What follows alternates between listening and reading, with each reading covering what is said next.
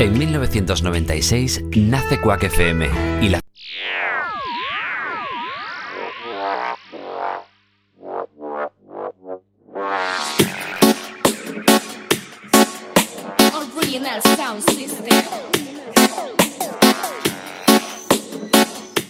Buenas tardes desde los estudios de Quack FM. Estamos en directo. Este programa, La Ciencia es Femenino, nace con vocación divulgativa y todos los sábados, de 5 a 6, vamos a conocer la historia de las referentes científicas que cambiaron el mundo y a escuchar la voz de las mujeres que trabajan hoy en la ciencia. Por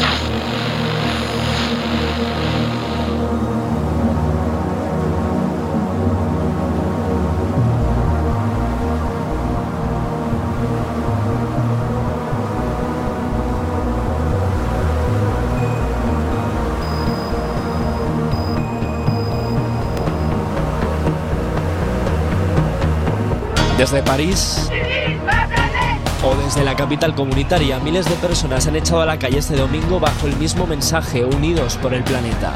I'm concerned about the climate, that's why I'm here. Lo cierto es que junto a la obesidad y la desnutrición forman la llamada sindemia global, una especie de enfermedad planetaria que supone la mayor amenaza contra la humanidad.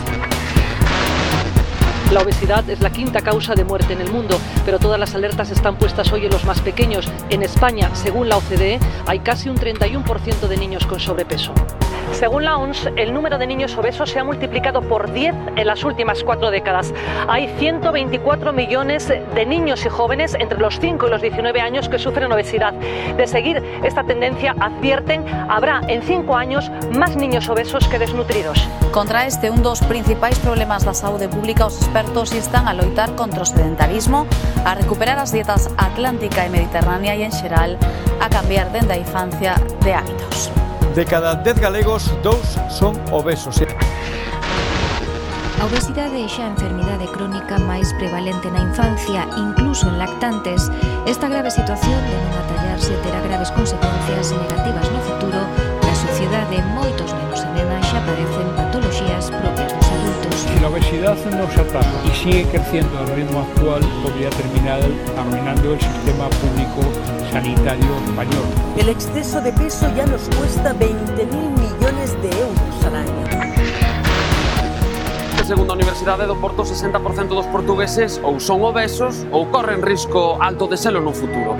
Despois de meses de negociacións, Portugal vai reducir o sal e o azúcar en 2.000 produtos. Trátase dun acordo coas sete grandes asociacións da industria alimentaria do país que levou máis dun ano pechar e, segundo informou a dirección do Programa Nacional para a Alimentación Saudable, foron precisas case unha vintena de xuntanzas Foi difícil, di o goberno, porque as marcas tiñan medo de que os produtos perderan sabor e con iso as ventas. Tiñan medo de que os produtos perderan sabor e con iso as ventas.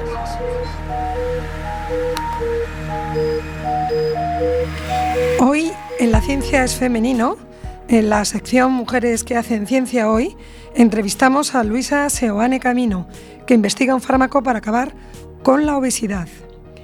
En la sección Científicas que hacen historia, que dirige Lara Ruiz, la biografía de Erger Ticori, que descubrió el catabolismo de los hidratos de carbono.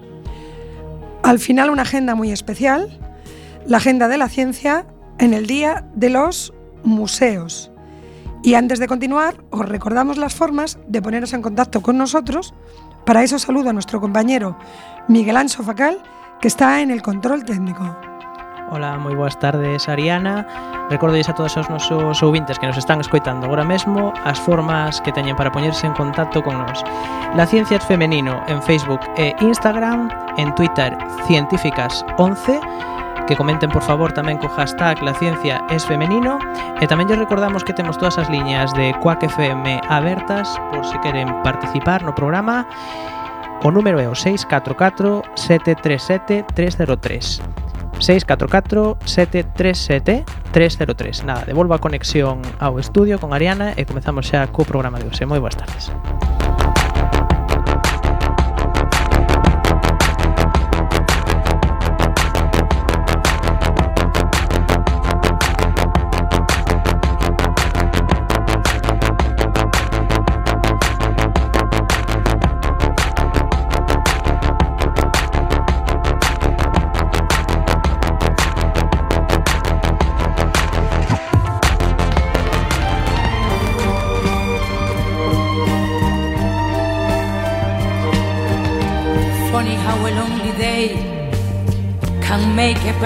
Say, What good is my life? Funny how a breaking heart. Nuestro tema de hoy es el cuerpo humano y una de sus principales obsesiones, quizás impuesta por la cultura, quizás real, la obesidad. Tema del que es estudiosa nuestra protagonista, la doctora en farmacia Luisa Seoane Camino. Bu buenas tardes, Luisa. Hola, buenas tardes. Para hablar de obesidad, no podemos evitar hacer nuestras las palabras de la divulgadora científica y premio Pulitzer Natalie Angier, que confiesa acudir a la historia, al arte y a la literatura para saber cómo se han expresado determinadas partes o caprichos del cuerpo a lo largo de la historia. Voy a introducir una parte de ese texto antes de introducir a nuestra entrevistada. Las hormonas, a la vez que desafían el cerebro pubescente, cambian el cuerpo. Los altos niveles de estrógeno de las niñas contribuyen al depósito de grasa en los senos, las caderas, los muslos y las nalgas, subcutáneamente y por doquier. Las mujeres, a causa del estrógeno y las hormonas auxiliares, tienen más grasa corporal que los hombres. El porcentaje de grasa corporal femenino medio es del 27%, mientras que el masculino es del 15%. Un atleta de élite puede reducir este porcentaje hasta el 11 o el 12%, pero sigue siendo casi el doble del de sus colegas masculinos que son fibrosos como antílopes, en palabras de esta divulgadora. Podemos considerar que esta acumulación de grasa corporal en los adolescentes es un hecho natural, pero el significado del término natural depende a su vez de convenciones culturales, y nuestra cultura todavía no sabe cómo manejar la grasa. Los occidentales estamos cada año más gordos y como iba a ser de otra forma, estamos sujetos con grapas a nuestras mesas de trabajo, siempre tenemos comida al alcance de la mano y de la boca y esa comida tiende a ser cada vez más feculenta, más grasienta y más abundante. La obesidad es la epidemia de los occidentales en el siglo XXI y cada vez más de los países subdesarrollados. Se ha llegado a la conclusión de que nuestra forma de comer y la falta de actividad son los causantes. La obesidad convive con los movimientos real food y con los gimnasios y los paseos marítimos como el de La Coruña, abarrotados de esforzados aficionados al running, al crossfit, etc. También hay leches sin lactosas, alimentos sin gluten y las alergias alimentarias se han disparado. Y de todo esto queremos hablar, que casi daría para dos programas, con Luisa María Seoane Camino, directora del Grupo de Investigación de Fisiopatología Endocrina, doctora en farmacia por la Universidad de Santiago de Compostela con el premio extraordinario de doctorado, que ha tenido estancia postdoctoral en el National Institute for Medical Research de Londres eh, y durante la trayectoria investigadora pues, ha publicado más de 70 artículos relacionados con, con, la materia. En la actualidad es directora del Grupo de Fisiopatología Endocrina y coinvestigadora principal del Ciberfisiopatología de la Universidad y Nutrición del Instituto Salud Carlos III. Luisa, demasiada introducción, discúlpame, pero es que el tema da para mucho. ¿En qué punto está la endocrinología de la obesidad en este momento? Bueno, en este momento el estudio de la obesidad y especialmente si nos centramos en nuestro país, en España, eh, somos uno de los países eh, europeos punteros en el estudio de la obesidad. Como eh, bien has dicho en la introducción, mi grupo de investigación pertenece al Ciber de Obesidad, que es una estructura a nivel nacional donde se engloban los principales grupos que investigan el tema de la obesidad en España.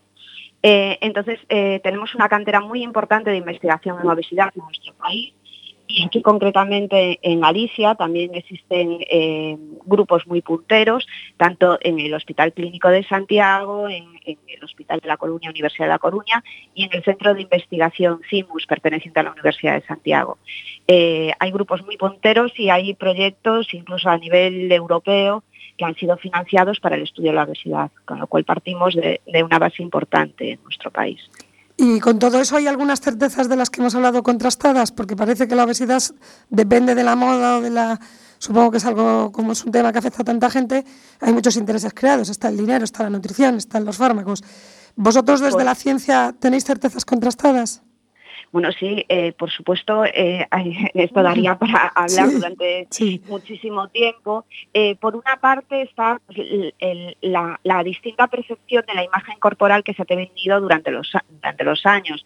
Si nos remontamos hace 30, 40 años, había un modelo ideal de cuerpo que es totalmente contrario al modelo ideal que existe ahora pero en la composición corporal la obesidad es mucho más que imagen.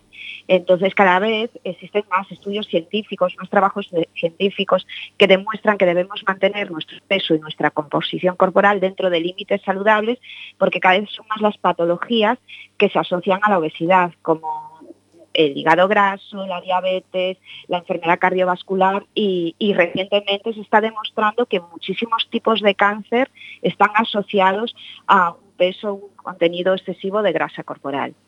Sí. Eh, esto eh, por una parte. Por otra parte, sí es cierto que, que, que ahora mismo pues, eh, recibimos una cantidad de información con todo el acceso que tenemos pues, a redes sociales, a, a páginas especializadas, con lo que hay que ser muy cauteloso, porque de repente te paras a ver eh, eh, Twitter, Instagram de influencers que existen ahora y que no tienen eh, ninguna eh, cultura científica o no tienen una base científica y dan consejos sobre nutrición, alimentación, etcétera, que hay que tomar con, con, mucha cautela. Yo creo que eso es un punto que puede ser peligroso actualmente pues para, para la sociedad. Es totalmente cierto. De hecho, cuando preparábamos este programa, pones obesidad en Google y es que salen montones de referencias y montones de entradas. Y científicas muchísimas menos. Y es verdad que, que por eso yo creo que este programa es tan interesante, porque lo, sí. lo miramos desde el punto de la ciencia y, y, y, yo creo que es un poco ponerle luz a, a, a lo que a lo que hasta ahora de alguna forma está llegando, no de forma como, como tú explicabas, tan, tan contrastada. Eh, hay otra pregunta, bueno, esta sí que es dentro de lo, de lo que se está escuchando. Ya no, parece ser que ya no sirve la pirámide alimentaria, los carbohidratos son ahora los malos de la película. Hoy precisamente vamos a hablar de la historia de Gertie Cori, que es la que descubrió el metabolismo de los hidratos de carbono, en la sección de científicas en la historia. Las grasas ya parece ser que son menos malas.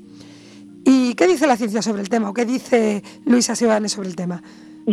Bueno, mi formación no es directamente como nutricionista, eh, si es como una formación más eh, desde el campo de la fisiología, pero sí es cierto que eh, la pirámide está cambiando constantemente. De hecho, en los colegios a veces pues se enseña un tipo de pirámide que ya está obsoleta, ¿no? Porque cada vez los avances científicos en el campo de la nutrición pues van muy rápido y se está viendo que eh, cierto tipo de nutrientes que no era, que creíamos que eran muy sanos, pues no lo son tanto. Eh, fundamentalmente lo importante, alimentación sana, productos poco procesados y, y, el organismo sí necesita en su mayoría todo tipo de, de, aporte nutricional, pero siempre eh, desde el sentido común y eh, evitar mm, grasas malas, evitar mollería industrial, eso es fundamental, especialmente educar a los niños en, edades tempranas en, una alimentación sana. Yo creo que eso es fundamental ahora mismo. No sé si pudiste escuchar la, la entrada que preparó nuestro técnico Miguel, sí. Miguel Ancho Facal. Ves que casi sí. todas las noticias son alarmistas. Y, me imagino que aunque se hable de epigenética, más que de genética en la obesidad, porque sí que parece que, que crecemos en volumen y en, y en distribución de grasa. Eh, ¿Qué me puedes contar de la carga genética o de las modificaciones que estemos por nuestra forma de, de comer o de vivir, que estemos condicionando en la variación de nuestros genes? Si es que Por supuesto, eh, eh, la, la, obesidad es, es, una patología multifactorial. Eh, la carga genética es muy importante. La susceptibilidad que tenemos cada uno de nosotros, pues nuestra carga genética a aumentar de peso, eso es indudable. Eh, sí es cierto que ahora mismo, como bien dices, eh, estamos eh, yo creo que en el momento de la epigenética, donde se está viendo que nuestros genes, por, por, todos los eh, estímulos ambientales que recibimos, por todas las exposiciones a, al tipo de alimentación, a la falta de ejercicio, se modulan, se modifican, cambian, sufren distintos cambios, como por ejemplo las metilaciones, y, eso va a generar pues eh, cambios en, nuestro fenotipo, en nuestra composición corporal. Es cierto que la mayoría de estas modificaciones epigenéticas son reversibles, es decir, eh, en la carga genética que tú tienes desde que, desde que naces, eso no lo puedes cambiar, pero la epigenética en su mayoría sí se puede cambiar. Entonces, el recuperar hábitos de vida saludable, una buena alimentación, hacer deporte, puede hacer que estas modificaciones epigenéticas puedan revertirse. Y, y, y, y, yo creo que eso es lo que ahora mismo, con una base científica, sí está en nuestras manos. Eh, por eso es tan importante. Después hay otro punto también eh, que, que, ahora con mucha frecuencia no se dice que, que, la obesidad es un problema de comer mucho y de comer mal y, y, hay que tener en cuenta que no es solo eso. Hay muchísimas personas que de, de verdad tienen una patología que está asociada a modificaciones pues, en centros cerebrales, en organismos periféricos y que hacen que no consigan disminuir de peso. Sí, yo quería preguntarte del papel de cerebro en, el, en la obesidad o cómo ayuda la psicología a veces clínica o, o en, el, en, en el manejo de la enfermedad, digamos. En el manejo de la enfermedad, bueno, el cerebro es fundamental. El cerebro eh, es el que da las órdenes a todos nuestros órganos eh, para que funcionen correctamente. Entonces, eh, hay varios puntos distintos eh, que podríamos tratar a nivel cerebral. Por una parte está el hipotálamo, donde hay centros reguladores de la ingesta que, nos permiten, eh, son capaces de sentir el estado de nuestro organismo y, sentir pues que, que estamos ayunando y que debemos ingerir alimentos. Entonces, una serie, eh, existen conexiones neuronales, se liberan, mm, por decirlo de una forma simple, una serie de sustancias y señales que eh, provocan que tengamos hambre y comamos. Pero además, el cerebro no solo eh, actúa sobre el apetito, es capaz de actuar sobre otros órganos, es capaz de actuar sobre nuestra grasa y hacer que quememos más o menos grasa, que nuestro gasto energético se incremente. Eso desde un punto Parece de vista fisiológico. Es impresionante, sí, sí. es impresionante. Eso desde un punto de vista fisiológico. Pero después, en nuestro cerebro existen eh, centros, eh, los centros denominados de recompensa.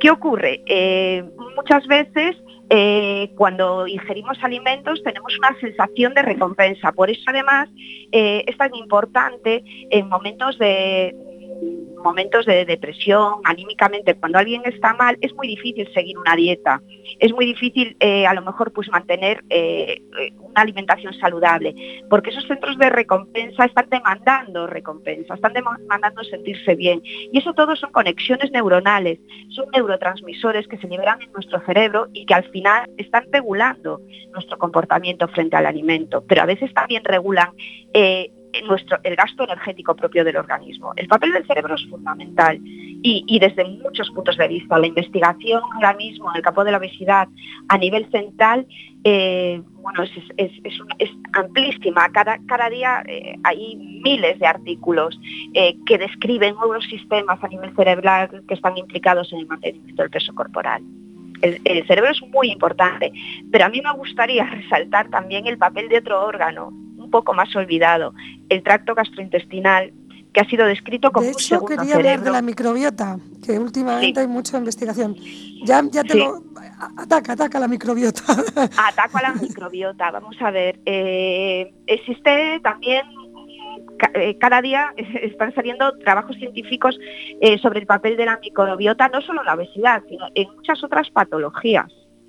El papel de la microbiota es eh, fundamental. ¿Por qué? Porque muchas veces la microbiota va a determinar eh, cómo el, estómago produce también distintas señales, al igual que lo hace el cerebro, que, informan al cerebro del estado de nuestro organismo. Eh, nuestro grupo de investigación dentro del Hospital Clínico de Santiago está especializada en el estudio del tracto gastrointestinal como un órgano endocrino. Eh, eh, tradicionalmente los órganos endocrinos, el, tiroides, hipófisis, eh, eran glándulas más conocidas. Nosotros estamos viendo que realmente el estómago se comporta como un órgano endocrino. cuando recibe alimento, es capaz de responder mediante la emisión de unas señales que el estómago directamente envía al cerebro y que le dice, deja de comer ya, ya estoy saciado. Cuando esos sistemas se modifican o están alterados, entonces dan lugar a patologías como es el caso de la obesidad, una ingesta excesiva, eh, una baja, un bajo gasto energético. Eh, eso es lo que el estómago tiene un papel eh, mm, crucial. La relación entre estómago y cerebro ahora mismo es muy importante y se está viendo que la microflora intestinal es un componente fundamental. Luego recomienda repoblarla si los antibióticos la que son una de las causas por las que se pierde, bueno, aparte de... Sí, sí, sí, claro, el mantenimiento de una flora intestinal adecuada es fundamental, mm. no solo para, para, para, el tema de la obesidad, sino para muchas otras patologías que se pueden ver afectadas. Mm. De hecho, hoy por hoy, el único tratamiento realmente efectivo en la obesidad es la cirugía gástrica. Bueno, ya yo que te iba a preguntar sobre el fármaco que estáis investigando para que con una pastilla se solucione la obesidad, creo que ¿cómo va eso? es una utopía que con una pastilla se solucione la obesidad, de verdad, porque en la obesidad, en la obesidad hay muchísimos mecanismos que están implicados. Podemos ir ayudando con con fármacos cada vez estamos viendo más mecanismos.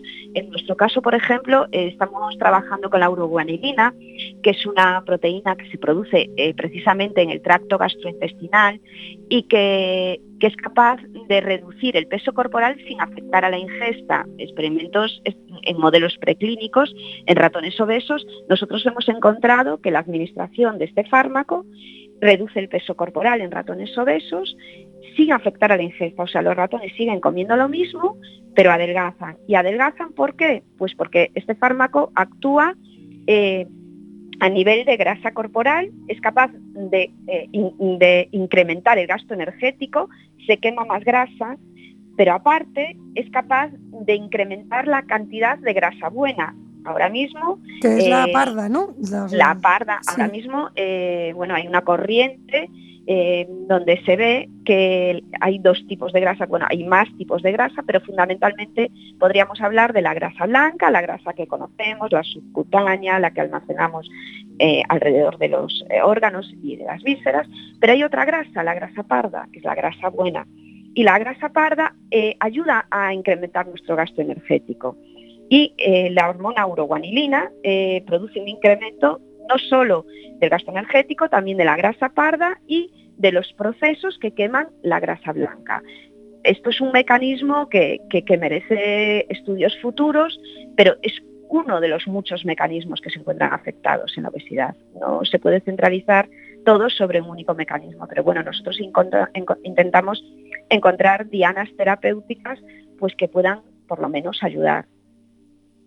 Mm, mm, o sea, que no sé, estamos hablando de fármacos y te estaba escuchando atentamente. Lo que pasa es que si estáis en fase de ratones, para que este fármaco llegue a usarse, a lo mejor estamos hablando de 10 años más por lo menos, ¿no, Luisa? Mínimo, mínimo. Eh, la verdad, eh, estamos tratando de buscar por todos los medios dianas farmacológicas, pero en una fase más experimental, en una fase de animales, que es por donde se empiezan todos los estudios. Eh, esto para poder tener una posible aplicación a nivel de ensayo clínico tendría que pasar por muchas fases y, tardaría mucho tiempo, pero es la única forma que existe. es la única forma que existe el, iniciar los estudios de... La investigación en humanas siempre es lenta, esa siempre es la mala noticia, pero por otro lado también es una garantía de seguridad. Claro, todas las terapias efectivas que tenemos en cualquier patología hoy por hoy y que se están usando empezaron así, es la forma eh, de descubrirla. Los propios antibióticos no se, podrían utilizar si no hubiese una fase de investigación básica antes de la aplicación a la clínica. Mira, eh, Luisa, eh, también aparte de la microbiota hay algunos estudios recientes de la influencia de la respiración nocturna en la obesidad. que puedes... lo digo porque eso sí que está al alcance epigenético de nuestra... Eh, bueno, eh, sobre todo eh, todo lo que está relacionado con el sueño. O sea, nosotros al final nos digamos que, que, que nos regulamos por sistemas hormonales.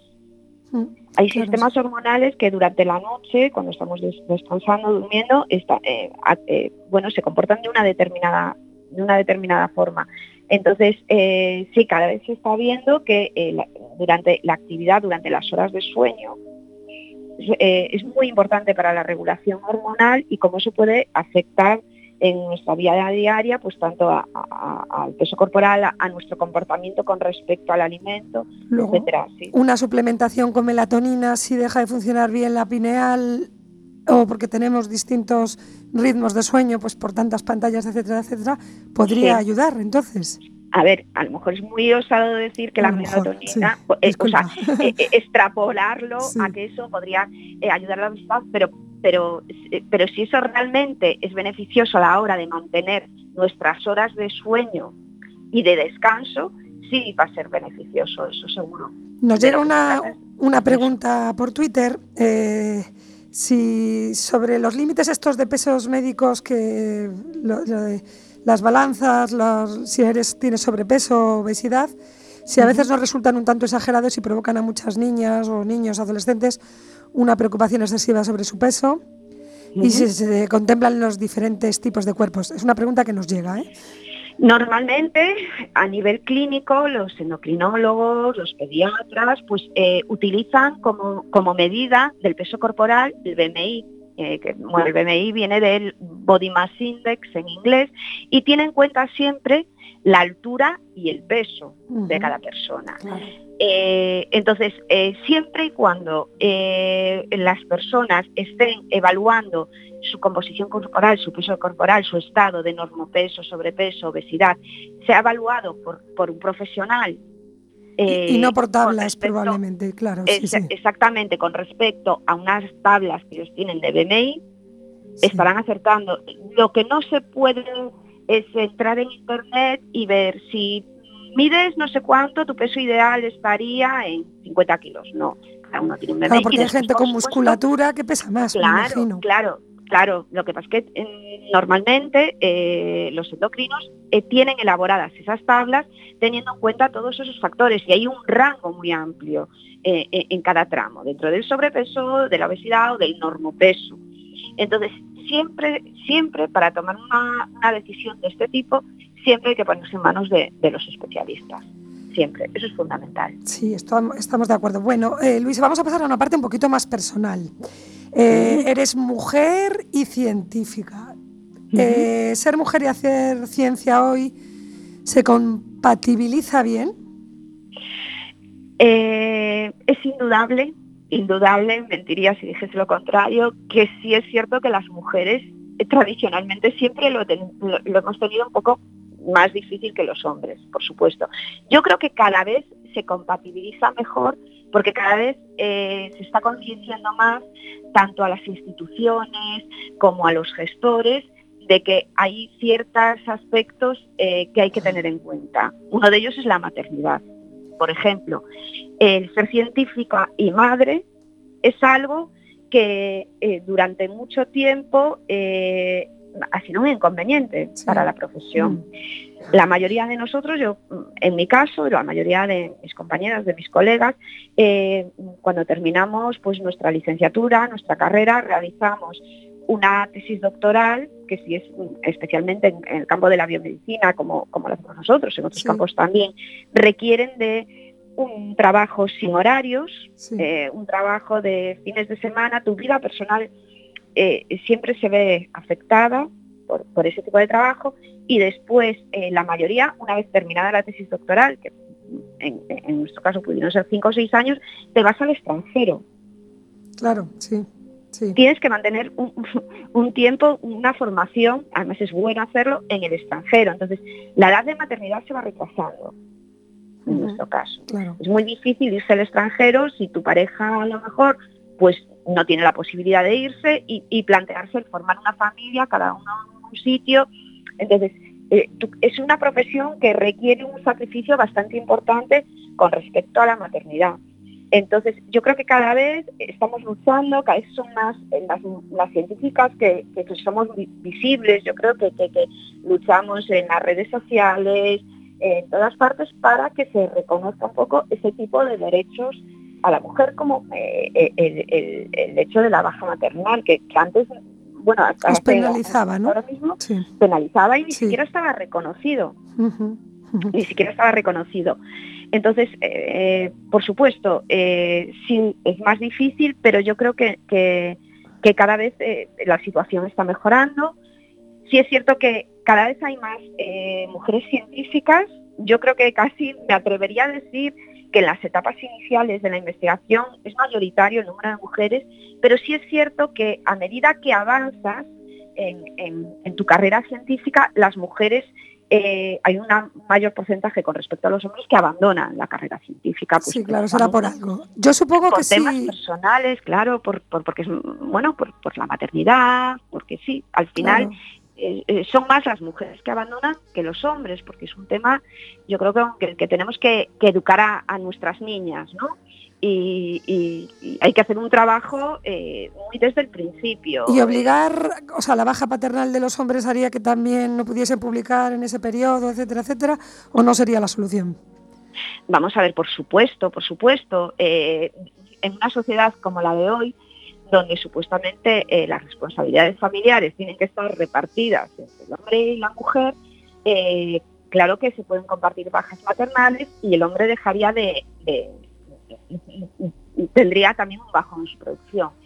Sí es cierto, sí es cierto que desde un punto de, vista fisiológico no es comparable la maternidad. No, claro, claro. No es comparable. Se pueden compartir horas de no, de sue- de no sueño o la alimentación o la educación, pero, pero el cambio físico que experimenta la mujer. físico, claro. hormonal y, Sí. y- y depende pues del tipo de, de, Sí. de los problemas que puedes tener durante la gestación, porque hay bueno embarazos maravillosos, pero hay muchos que no lo son así. Sí, y bebés maravillosos y bebés llorones, claro, lógicamente. Exactamente, exactamente. Pero bueno, que, que yo creo que es un poco también eh, el, el empezar a concienciar desde muy pequeñas a las niñas que ellas pueden, que ellas pueden hacerlo y que las responsabilidades se tienen que compartir. ¿no? Estamos, en- estamos hablando con Luisa Sebane en Quack FM en directo. Luisa, otra pregunta abundando en este tema. No sé si conoces la definición del efecto Matilda, que es que a igualdad de méritos casi siempre se nombra al científico masculino que está arriba en la pirámide porque venimos de esa tendencia. ¿Lo has sufrido a lo largo de tu carrera investigadora? Honestamente, no lo he sufrido, no, no, no me he sentido así nunca, honestamente, pero sí es cierto, sí es cierto que eh, tradicionalmente cuando, cuando vas a ver los puestos más altos están ocupados en su, may- en su mayoría por hombres. Y muchas veces, sí alguna vez he sentido un poco eh, ese- esa sensación de paternalismo ¿no? hacia una mujer. Con Eh, descendencia, quizá también. eh, eso puede ser que alguna vez sí lo haya sentido o, o cuando presentan a un investigador y a una investigadora pues da la impresión de que de que por tradición al hombre se le se le la mujer siempre como que tiene que demostrar más no la figura femenina. Yo creo que es algo que hay que cambiar rotundamente y yo creo que está cambiando porque cada vez son más las científicas eh, que, que- que destacan que son importantes y están llegando a lo más alto. Pero es cierto que cuando miras hacia los puestos más altos pero bueno, en todas las profesiones, también en la ciencia, pues los que ocupan los lugares más destacados ahora mismo son los hombres. Tú estás en el proyecto Referentes de Ejecutivas de Galicia, allí apareces, pero por ejemplo en la Wikipedia solo aparecen un 20% de mujeres. Eh, supongo que queda muchísimo trabajo por hacer. Eh, ¿Existe la información de ciencia neutra, neutral o está muy condicionada? Eh, yo creo que el, el- el género de una persona no condiciona que sea eh, bueno o mal científico, ni, ni- ni me gustaría creer que, que- que- que existe. ¿no? Vamos, no lo he visto como tal. Pero sí es cierto que las mujeres, eh, pues a lo mejor un poco por tradición, somos tendemos menos a visibilizarnos ¿no? en, todas las profesiones. Yo creo que decía no damos el paso adelante, no levantamos la mano tanto. Es cultural Nos a lo mejor. cuesta más culturalmente, por supuesto, culturalmente. Leí el otro día una entrevista eh, a, a alguien que decía que, por ejemplo, eh, en las elecciones en Estados Unidos, ¿no? que estaba Hillary Clinton, que estaba eh, bueno, el actual presidente de los Estados Unidos. Si ella hubiese dicho Trump. Donald la Trump. mitad de las cosas que Trump ha dicho, Le penalizaría más, sí. Madre mía, sí, sí, sí. Y, y tradicionalmente siempre como que tendemos a ocupar un puesto más en segundo plano y yo creo que eso es algo que hay que, que empezar a, a- a superar. Pues gra- gracias por estar con nosotros. No- nosotros desde aquí invitamos a las mujeres científicas a que den un paso adelante. Sé que el tema de la obesidad es fascinante, ocupa, como decía, montones de entradas en Google y podíamos estar no dedicándole un programa, sino mil. Hemos tocado someramente, porque tu investigación, Luisa, es una, una investigación eh, intensa de muchos años en el que hay muchísimos aspectos que barajar. Nos quedamos por un lado agradeciéndote tu presencia en el programa y por otro con que a lo mejor dentro de 10 años estos buenos resultados que habéis dado con los ratones se conviertan en unos buenos resultados, aunque yo creo que quizá 10 años sea demasiado tarde para que cambie la tendencia de obesidad y a lo mejor antes hay que hacer un poco más de ejercicio y más restricción calórica y controlar ese cerebro, esa microbiota y otros muchos factores, porque como tú decías, la obesidad es algo muy eh, multifactorial. Eh, Luisa, muchísimas gracias por estar en Quack FM en directo. Y recordamos a todos nuestros oyentes que aunque ahora es en directo, eh, pueden escuchar nuestros podcasts que los colgaremos en Twitter, La Ciencia es Femenino, en Instagram y en Facebook. Luisa, gracias. Muchas gracias a vosotros por eh, hacer llegar a, a la gente la labor que hacemos los científicos y las científicas, que de verdad que es muy importante que, que lo hagáis y vuestro papel es muy importante. Muchas gracias. Es un honor, doctora, contar con- contigo. Gracias. Gracias.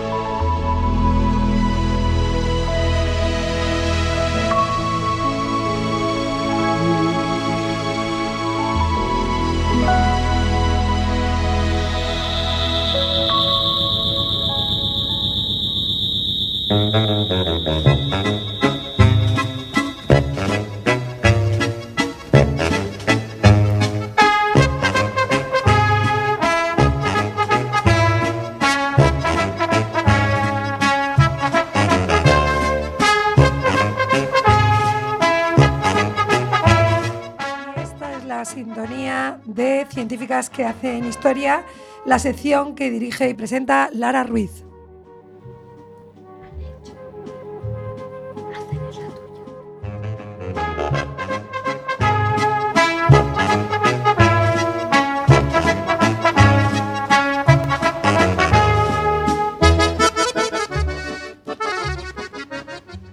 Hola de nuevo a todos los oyentes de nuevo. Eh, hoy en Científicas que han hecho historia vamos a hablar de Gertie Cori.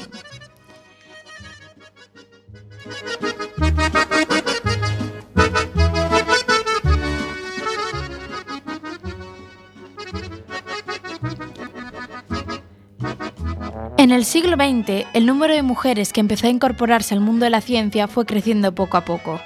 El descubrimiento del conocido ciclo de Cori convirtió a Henry Cori en la primera mujer en conseguir el Nobel de Fisiología o Medicina y en la primera y en la primera mujer estadounidense en conseguir un Nobel. Gertie Teresa Radnitz nació en Praga el 15 de agosto de 1896, en el seno de una familia de origen judío. Su padre, Otto Radnitz, era químico y gerente de una refinería de azúcar. Durante los primeros años recibió formación en su propia casa, con profesores particulares, hasta que ingresó en el liceo femenino cuando tenía 10 años. Pronto empezó a sentir interés por la medicina. En 1914 aprobó el examen de acceso a la Facultad de Medicina de la Universidad de Praga, donde inició su formación universitaria. Es en esta etapa donde conoce a su futuro marido, Carl Ferdinand Cori. Seis años después obtendría el doctorado. Gertie y Carl se casaron en 1920 y se fueron a vivir a Viena. En su nuevo hogar, Carl continúa su postdoctorado entre la práctica clínica y la investigación en farmacología mientras Gertie ejerce su profesión en el Hospital Infantil de Carolinen durante dos años, donde además investigó sobre la regulación de temperatura anterior y posterior al tratamiento de las patologías tiroideas y publicó varios trabajos sobre enfermedades de la sangre.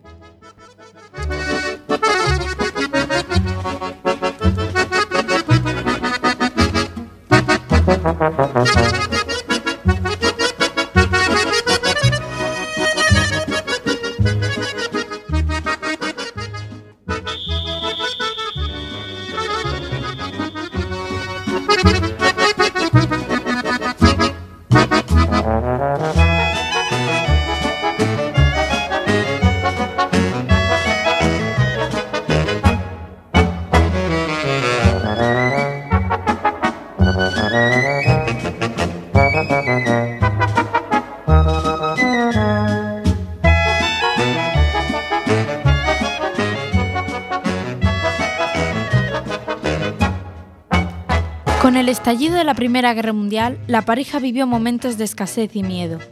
En 1922 decidieron emigrar a los Estados Unidos, donde consiguieron un empleo como bioquímicos en el Instituto Estatal para el Estudio de Enfermedades Malignas de Buffalo, en el estado de Nueva York. A pesar de las reticencias constantes por parte de la institución para trabajar juntos, vencieron todas las trabas y aunaron esfuerzos para entender cómo se regula y transmite la energía necesaria para poner en funcionamiento las células, es decir, cómo se metabolizan los azúcares en el organismo. Todo este trabajo y esfuerzo llevó a que en 1929 Gertie y Carl establecieran las bases para el desarrollo del conocido como ciclo de Cori. Resolvieron el misterio de cómo nuestras células utilizan el azúcar para obtener energía y cómo nuestros cuerpos convierten esa energía en lactato, y viceversa, empleando nuestros músculos y nuestro hígado. Esto nos permite utilizar la energía cuando hacemos ejercicio y almacenarla para un uso posterior. Su trabajo nos ha hecho entender el metabolismo, de los carbohidratos.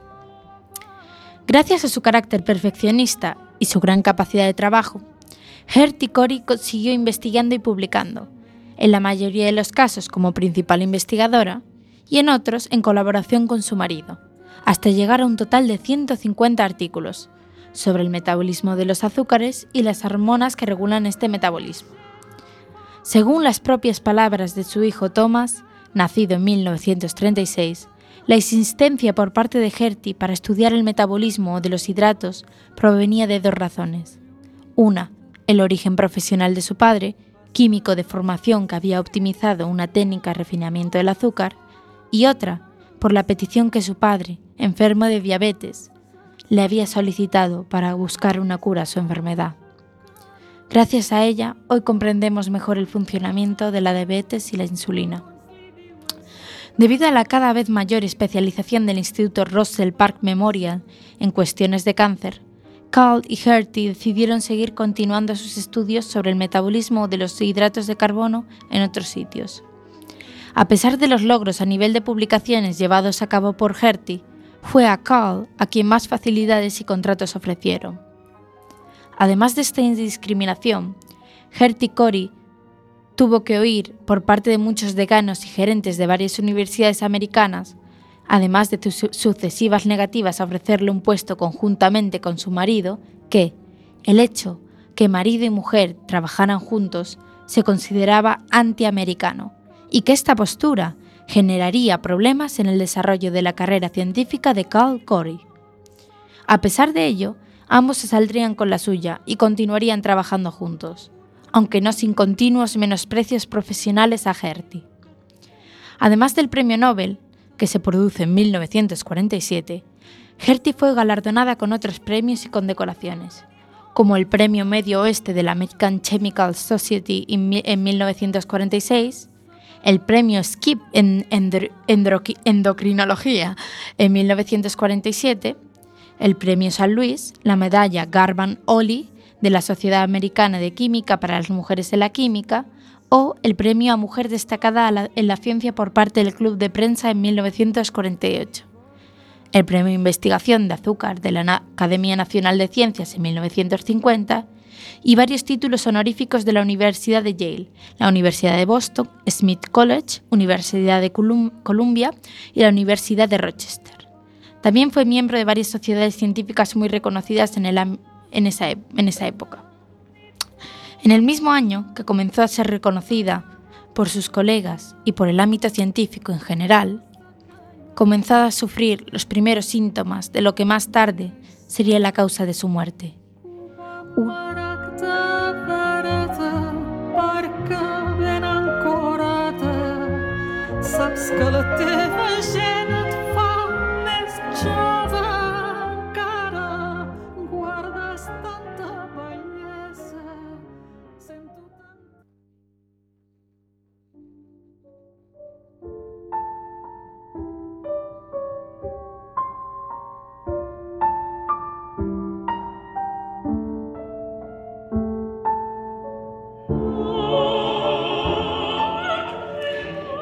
Enfermaba de mielofibrosis, un tipo de anemia degenerativa y mortal. A pesar de ello, siguió trabajando e investigando hasta prácticamente el último día de su vida, esta vez centrando sus esfuerzos en la investigación de enfermedades relacionadas con problemas en el almacenamiento de glucógeno en niños. Gertie fallece en 1957, a la edad de 61 años. Quiero hacer un especial agradecimiento a las autoras de los artículos Una bióloga en la cocina y Mujeres que hacen la historia, y a la escritora del libro Mujeres de Ciencia, por facilitarnos los datos de la vida de esta increíble mujer.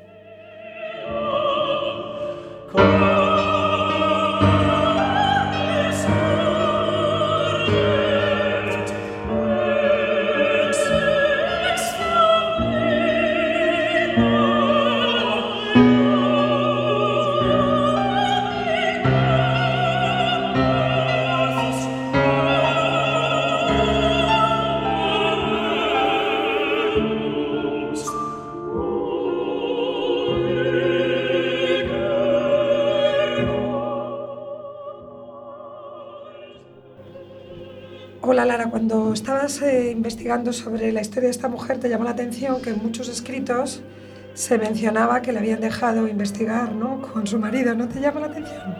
Sí, em, el hecho de que se recalque tanto lo positivo que fue la influencia de su marido, lo buen marido que fue, lo buen hombre que fue, que le consintió trabajar en igualdad y la respetó y no como el resto de hombres de la época, me llama mucho la atención porque sí, oye, que está muy bien, pero vamos, que es lo que se espera, es lo, es lo que cualquier individuo debería hacer de forma normal. Sí, que en la época no era lo habitual, pero vamos, que se recalque más en los textos el hecho positivo de que él la respetase, me parece un poco un insulto a su persona.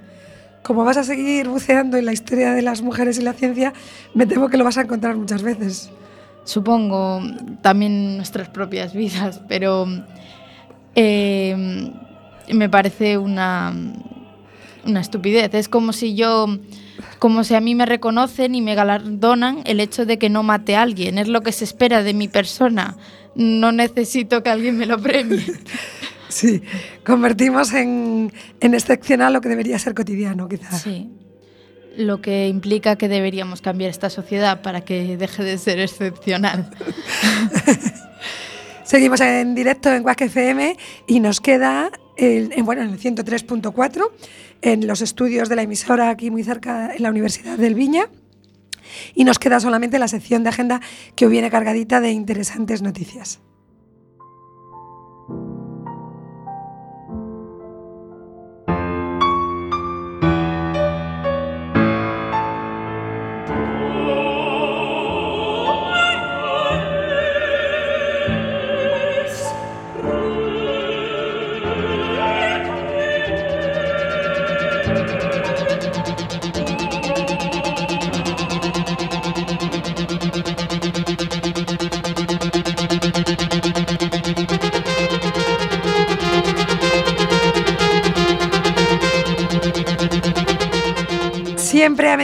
Y tratando de hacerlo coincidir con un fin de semana, se celebra el Día Internacional de los Museos.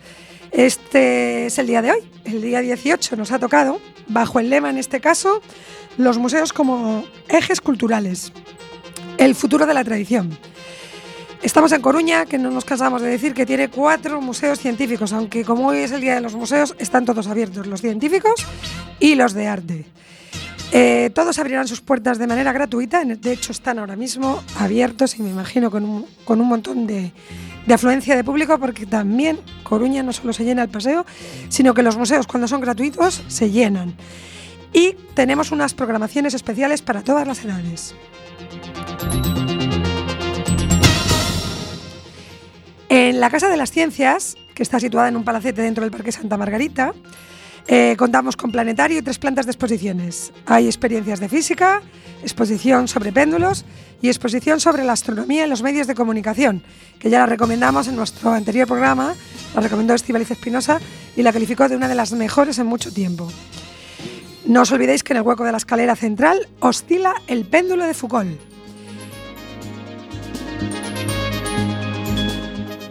Esas puertas abiertas sirven para que juguemos, para que sintamos, para que pensemos, para sonreír, para soñar.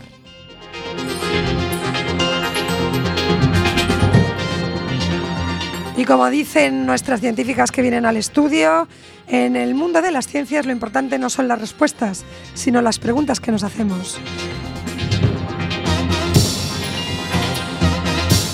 Por ejemplo, cómo se mueven las dunas, qué tamaño puede alcanzar una pompa de jabón, ¿se puede bajar una cuesta hacia arriba?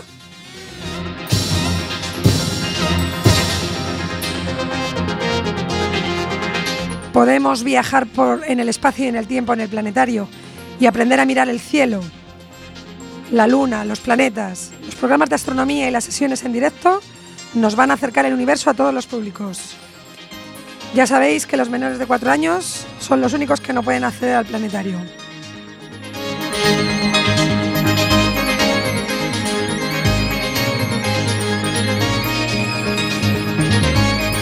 Nos salimos un poco de los museos científicos porque el Museo de Bellas Artes de La Coruña, que es un lugar con mucha vitalidad, donde se produce el encuentro ciudadano, hoy le han dedicado un taller en familia al Museo del Cine, diseño y dirección. Han tenido varias sesiones y todavía llegáis a las de las 7 de la tarde. Lo que ocurre es que necesitáis una inscripción previa y la edad recomendada es para mayores de 6 años.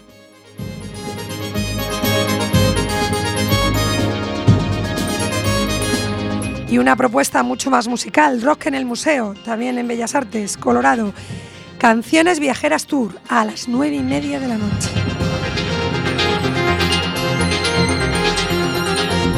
En el MUNCIT, el Museo Nacional de Ciencia y Tecnología, eh, han decidido que para celebrar el Día Internacional de los Museos le han dedicado tres días porque este era un puente largo aprovechando el Día de las Letras Galegas que fue, a, fue onte.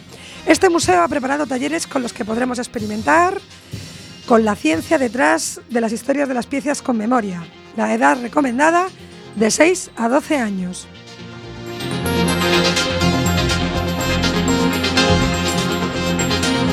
Y para hoy, hace un poquito más de media hora que empezó, como late un corazón. Una actividad que era para explorar eh, la forma en la que se activa con estimulación eléctrica y en este momento estarán construyendo circuitos blandos que se iluminarán al recibir el estímulo. Eso todo hoy desde las cinco y media.